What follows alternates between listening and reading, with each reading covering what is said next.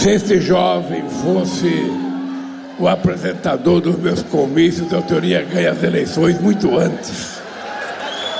Bem, companheiros e companheira da Bahia, o companheiro Jerônimo me fez um grande favor. Ele leu a nominata toda, que eu ia ler, significa que eu não preciso falar. Mas eu tenho que dizer três coisas da Bahia. A primeira é que eu sempre disse, todas as vezes que eu venho à Bahia, eu faço questão de dizer que em alguma encarnação eu nasci na Bahia. Foi, foi aqui em 1978, num congresso do setor petroquímico, que eu conheci o companheiro Jacques Wagner. Dia 15 de julho de 1978. Eu não esqueço a data porque eu recebi aqui na Bahia a notícia de que tinha nascido o meu filho Sandro. Era nove horas da manhã e eu procurei o galego para ver se ele ia tomar um conhaque comigo para comemorar o nascimento do meu filho. Aqui eu participei de um congresso junto com o Fernando Henrique Cardoso, junto com o Almino Afonso e junto com Jacob Itá. E aqui pela primeira vez eu falei da ideia de criar um partido dos trabalhadores. Portanto, isso aqui tem muito a ver com a minha vida. A segunda é que aqui começou uma coisa muito importante, liderada pelo companheiro Jacques Wagner. Vocês sabem dessa história. O Wagner era meu ministro do Trabalho. Ele queria ser candidato aqui, queria disputar contra o Paulo Souto. Eu falei, ô Wagner, você é louco. O cara tem quase 67% da preferência dos votos na pesquisa. Você não tem nada. Como é que você vai deixar o ministério para ser ministro do Trabalho? Para ser candidato a governador? Pois o galego falou: Eu vou ganhar. E ele saiu do Ministério do Trabalho contra a minha vontade, veio para cá e ganhou as eleições. Além de ganhar, ele repetiu a dose se elegendo outra vez no primeiro turno. Depois, ele inventou um candidato chamado Rui Costa e eu falava, ô Wagner, esse cara não é conhecido, esse cara é um burocrata. Esse cara não vai dar certo, tem que colocar um cara mais popular. Ele falou, não, o Rui vai ganhar. Ele ainda falou para mim, o Rui faz para mim o que a Dilma faz para você.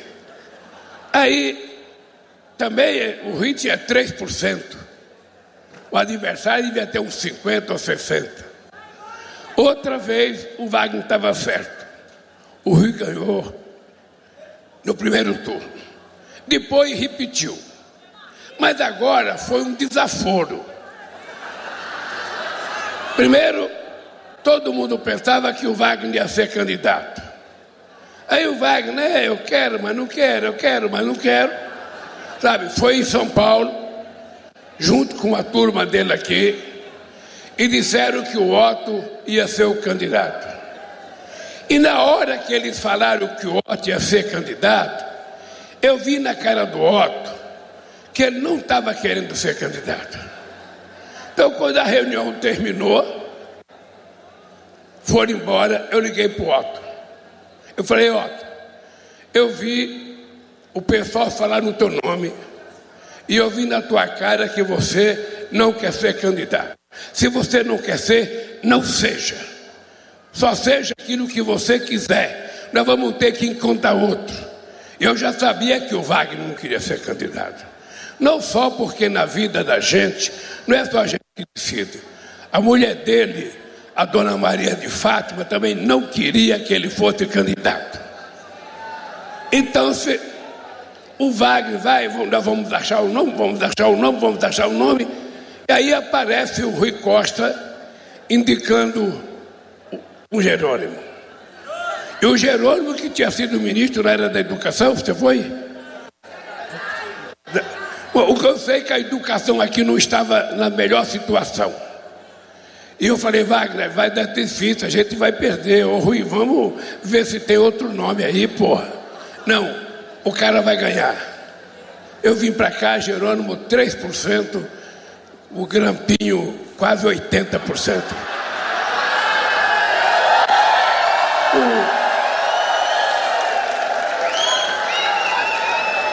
Bem, o que aconteceu é que o homem que estava com 3% ganhou do outro que estava com 65% dos votos. E eu devo à Bahia muita gratidão, não só por isso, mas porque em todas as eleições na Bahia eu ganhei no primeiro turno. Em todas.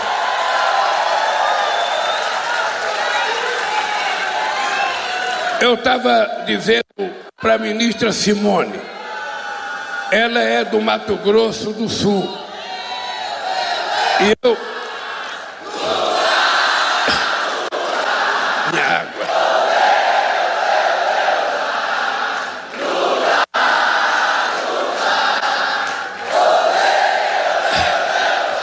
Eu.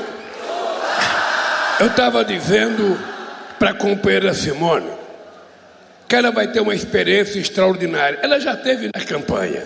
Mas é que na campanha a gente quase não para para conversar. Desce do avião, vai para um palanque, do palanque desce, volta para o avião. Agora ela vai ter tempo de conhecer o Nordeste. E ela vai conhecer a diferença do povo nordestino com relação ao povo do Sul e do Sudeste. Ela vai conhecer que eu talvez seja por causa do calor, talvez seja por causa da quantidade de praia que tem. Você vai ver um povo mais alegre, um povo mais feliz, um povo. É, é outra coisa. É outra coisa. Eu não sei se é o axé, eu não sei se é o sangue malê que corre na veia de vocês. Não sei. Aqui, esse estado é tão interessante que teve um homem que lá no Riacho do Ipiranga, em São Paulo, tem um quadro dele que a gente nem sabe se é tudo aquilo mesmo, levantou uma espada e gritou independência ou morte. Mas aonde houve morte foi aqui. Aqui foi a conquista da independência brasileira de fato e de direito. Foi daqui no dia 2 de julho de 1823, que vocês definiram de uma vez por todas, finalmente o Brasil está independente e Portugal foi embora. Essa é uma coisa que pouca gente no Brasil conhece, porque a história do Brasil, ela nunca é contada, Jerônimo, como ela é, porque a história é contada pelos vencedores. E os vencedores nunca levam em conta o papel extraordinário que muitas vezes os derrotados tiveram. Então, é importante que a gente tenha atento essa história do Brasil. A outra coisa que é revolucionária é o que está acontecendo aqui hoje. Eu vi a Simone falar, vi o Márcio falar, vi o Jerônimo falar. O Jerônimo melhorou muito no microfone, hein? Ele está mais afinado, está mais, tá mais vivo. Eu vi, eu só queria que vocês prestassem atenção. Quando a gente fala PPA, participativo, a gente está falando no plano plurianual participativo. Na verdade, essa moça, chamada Simone Tebet, ela é responsável por fazer o orçamento. Ela faz o orçamento que a gente vai mandar para o Congresso Nacional. O orçamento que ela faz vai para discutir no governo, o governo vê o que, que pode mandar e manda para o Congresso. Quem define o orçamento é o Congresso. É lá que na comissão do orçamento aparece coisa boa, aparece coisa ruim.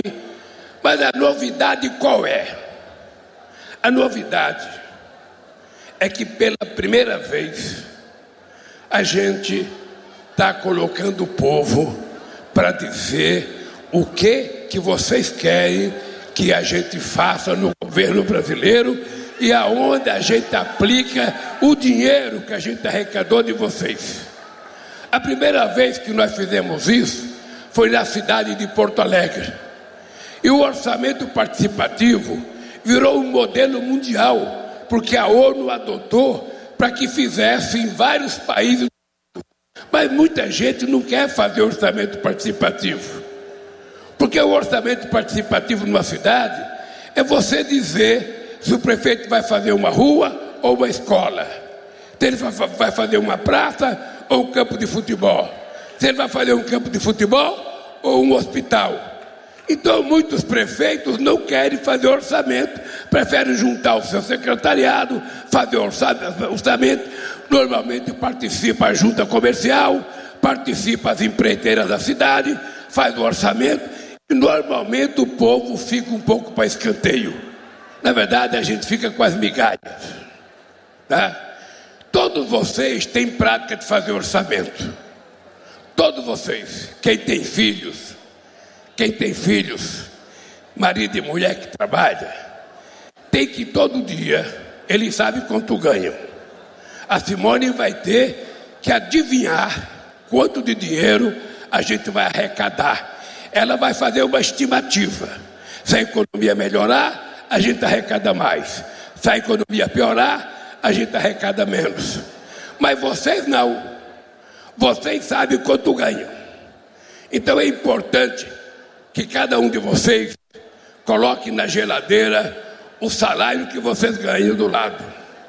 E do lado, do outro lado, comece a colocar no que, que você tem que gastar. Você não pode gastar mais do que você ganha. Você só pode gastar se você quiser fazer um investimento você possa pagar.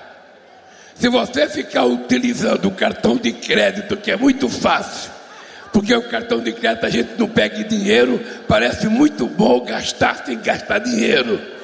Mas quando chega no final do mês, nós temos 70% da população brasileira endividada. 70% de pessoas que se endividaram para comer, para pagar a conta de luz, para pagar a conta de água. E nós estamos tentando encontrar uma forma de resolver o problema de milhões e milhões de brasileiros que estão endividados. Então, se a gente fizer o orçamento da gente e a gente não comprar nada mais do que aquilo que a gente pode, a gente vai viver uma vida mais tranquila. Nós no governo temos que fazer um orçamento e a gente quer ouvir o povo por quê? Porque nós queremos dar prioridade nas coisas sociais. Eu quero que vocês compreendam que nem tudo que vocês fizeram vai ser aprovado. Às vezes nada, porque quem vai aprovar é o Congresso Nacional. Mas o Congresso tem que saber que o orçamento não é só da Simone, não é só do governo. O Congresso vai ter que saber, e o Otto vai dizer porque está aqui, o Coronel vai dizer porque está aqui, o Wagner os deputados, é que o orçamento tem o dedo do povo. E quando tem o dedo do povo, é preciso respeitar as mudanças que se quer fazer. E eu acho importante, acho importante vocês definirem. Aqui em São Francisco do Conde, Simone, eu comecei a fazer, junto com a cidade de Redenção no Ceará, uma universidade chamada Unilab. É uma universidade afro-brasileira. De Redenção, eu já fui inaugurar aqui em São Francisco, quando eu vi, mas falta concluir a escola. Falta fazer vários cursos, acho que dois prédios ou três prédios tem que acabar. Eu quero dizer para o Jerônimo, nem conversei com Camila ainda. Mas pode dizer para o povo de São Francisco do Conde que nós vamos terminar. Unilab. Mas pode dizer que nós vamos acabar essa universidade. Nós vamos acabar porque o Brasil deve muito para a África, não em dinheiro. O Brasil deve 300 anos de escravidão. E nós não podemos pagar dinheiro, a gente paga em gratidão, com solidariedade, com transferência de tecnologia, sabe? É isso que a gente pode contribuir. Porque nós somos o resultado dessa escravidão. Todos nós temos um pouquinho de negritude dentro da nossa veia. Mesmo quem pensa que é branco. Todos nós temos. Então, é importante vocês saberem que a participação de vocês é fundamental. Convencer pessoas que xingam o governo. Ah, o governo gasta demais, o governo não sei das contas. Manda ele fazer proposta. Manda ele parar de gaguejar. Manda ele parar de falar mal e manda ele produzir alguma coisa útil. Manda ele mandar no PPA o que, é que ele está pensando. Porque está cheio de nego quer ver estar no bar, toma um goró a mais, aí começa a falar mal. Porque o Wagner é aquilo, porque o Ricosta é aquilo, porque não tem das contas. Eu quero dizer para vocês, eu devo muito. Primeiro ao Wagner, que é o meu coordenador no Senado, junto com o ótimo coronel. O Wagner é o líder do governo no Senado. Segundo, eu devo muito ao Rui, porque eu falo Rui é a minha Dilma de calça. O que é que faz o Rui? O Rui toma conta do governo. Tudo que vai para mim passa pelo Rui primeiro. Ou seja, é um jeito, inclusive, que eu quero dizer, é um jeito, inclusive, dele me proteger, para que eu não possa cair numa cilada. Então eu quero que vocês saibam que o Rui tem um papel fundamental no meu governo. E se ele fizer as coisas certinhas, como fez aqui na Bahia, e o Wagner cuidar do Senado, como cuidou na Bahia, eu estou de vento em popa. Tá? Mas olha, eu, esse orçamento é uma novidade. É importante vocês saberem que é uma novidade o que nós estamos fazendo. Eu queria pedir, nautas, e quem quiser jogar, jogue. Quem quiser fazer futrica, faça. Quem quiser, sabe, ficar falando mal, fala. Mas perca 10 minutos. Pegue 15 minutos e participe. Faça sua proposta. Quanto é que você quer que invista na educação? Quanto é que quer que você invista no, no, na saúde? Você quer ou não quer privatizar os Correios? Você quer ou não quer trazer de volta a Eletrobras? Olhe, minha água.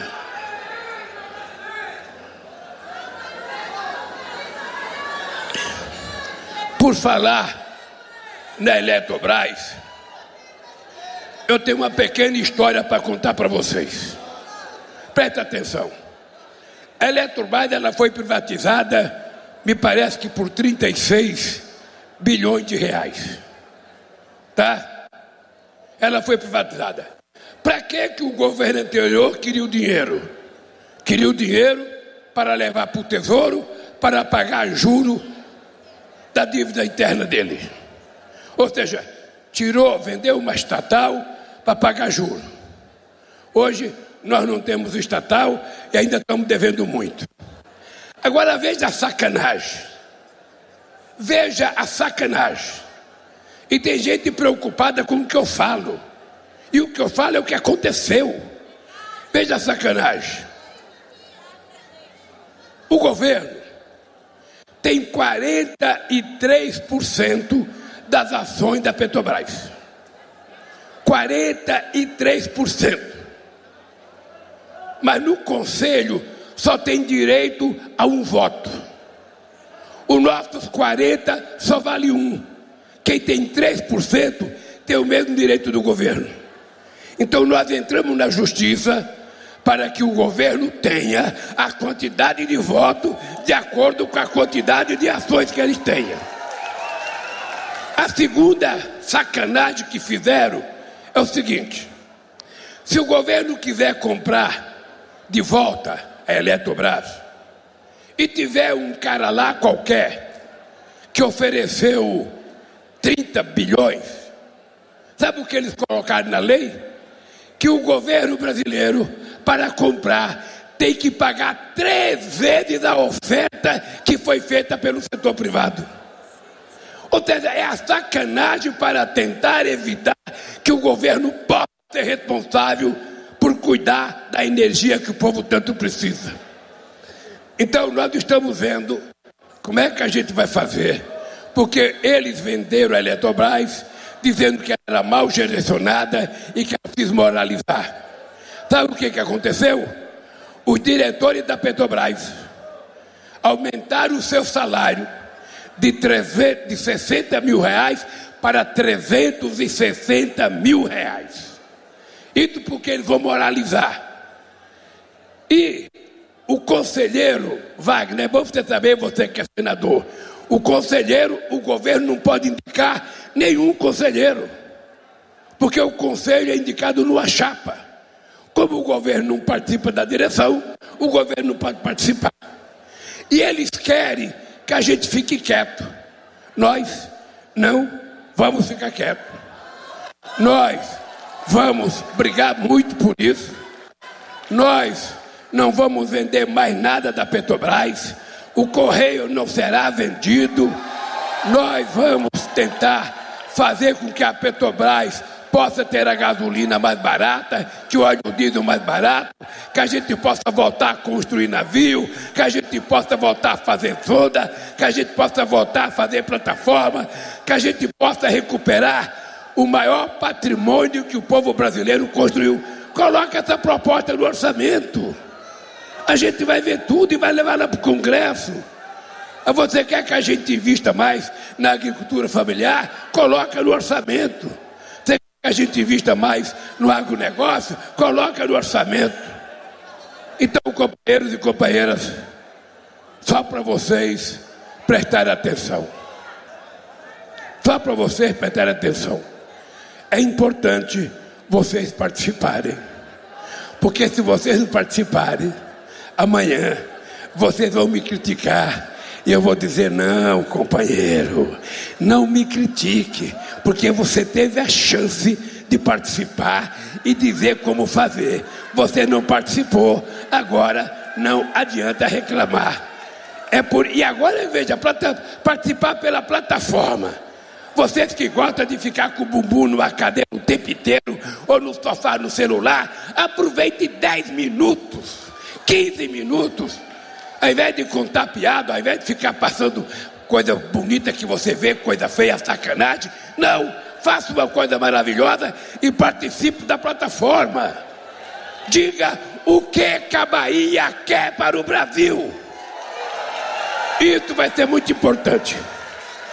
E por último, eu quero dizer para vocês que aqui falou um cidadão Aqui falou um cidadão chamado Albano, presidente da Federação da Indústria da Bahia, que vai ser presidente da Confederação Nacional dos, dos Empresários. E o Wagner já me alertou: Lula, ele é um cara bom. O Ri já me falou: Lula, ele é um homem de conversa. Ele é um homem que pode sentar na mesa e discutir. Então, Albano, pode ficar certo que eu, o Marinho, vamos procurar muito você para discutir uma nova relação entre o capital e trabalho, porque o trabalhador não pode continuar sendo espezinhado. A outra coisa boa que a Bahia é diferente, Simone.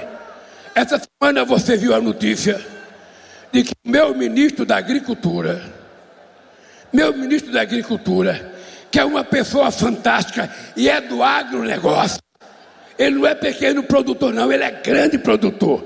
Ele é meu ministro. Tem a famosa feira da agricultura lá em Ribeirão Preto, que alguns fascistas, alguns fascistas, alguns negacionistas não quiseram que ele fosse na feira. Desconvidaram o meu ministro. Eu falei o Fábio, não fique nervoso. Não fique nervoso, não perca a cabeça, que a agricultura brasileira não é só isso. E eu chego aqui na Bahia, encontro os companheiros do agronegócio me entregando um convite para vir na segunda-feira mais importante do país, aqui na Bahia, e eu quero dizer que eu venho nessa feira só para fazer inveja os mau caráter de São Paulo que não deixaram meu ministro participar. Portanto, o que eu, o que eu tenho com a Bahia é que eu tenho que ser grato à Bahia por tudo. Tem que ser grato, tem que ser grato. Eu, hein? Não, eu queria vir morar aqui. Eu. Peraí, peraí. Eu queria, eu, eu quando casei com a Jande, eu queria vir morar aqui. Até alguns companheiros ajudaram a procurar casa. Mas aí o PT começou, não, você não pode ir para longe, você tem que ficar em São Paulo, você não pode sair, você tem que ficar perto. Eu queria ir para o Rio, não, não pode ir para o Rio, eu estou em São Paulo. Agora, só por desaforo, eu ganhei as eleições e estou em Brasília. E é lá de Brasília que a gente vai manter essa unidade, essa parceria com o companheiro governador Jerônimo. Eis que eu vou para a China. Quando eu chego na China, quem está me esperando? Jerônimo. Jerônimo. Que fez os melhores acordos. Ô gente, tinha até o empresário, que eu não sabia, tem um empresário que vende jumento. Vende jumento para a China. É mole? E estava lá o empresário, o maior vendedor de jumento do Brasil para a China. Eu falei, pô, mas eu pensei que era só jumento e não era. Ele foi lá buscar uma fábrica de automóveis para colocar no lugar da Ford em Cambaçari. Ele foi lá buscar apoio para construir a ponte entre Salvador e, e, e, e Taparica. Então, gente, tenha certeza, esse menino esse menino, o famoso Jerônimo, herói do sertão, que era uma novela que a gente assistia, pode ficar certo que esse menino, como Wagner e como Rui, vai fazer a Bahia mais feliz. Um abraço e um beijo em cada vez.